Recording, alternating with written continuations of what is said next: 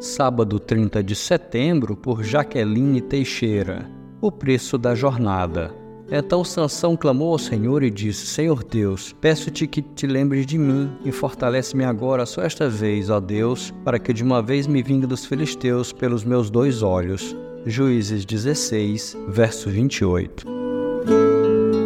As escolhas que Sansão fez revelaram uma profunda falta de compromisso com o seu voto de Nazireu, com sua missão como juiz do povo e com o Senhor. Ele tinha uma grande responsabilidade, mas deixou-se levar por suas emoções. Quando Sansão foi capturado pelos filisteus, o resultado de sua vida inconsequente bateu à porta. O espírito do Senhor havia se retirado dele e o que sobrou foi um homem devastado por más escolhas, fraco, cego, sozinho, humilhado e escravizado no cárcere. Somente nos instantes finais de sua vida, Sansão orou e clamou por misericórdia. Deus o ouviu e, com a força do Senhor, ele derrotou mais filisteus em sua morte do que em vida, trazendo libertação ao povo, razão pela qual foi citado pelo autor de Hebreus na Galeria da Fé. Enquanto a vida não é tarde para o perdão e a graça de Deus se manifestarem de forma sobrenatural, como vemos nessa história, houve reviravolta e salvação. Entretanto, o relógio não voltou para Sansão. Sua vida não pôde ser recuperada. Os dias de glória ficaram para trás e esse foi o preço da jornada.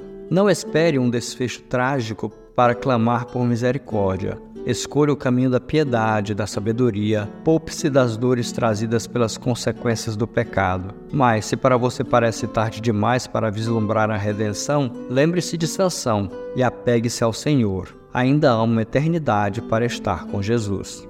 Música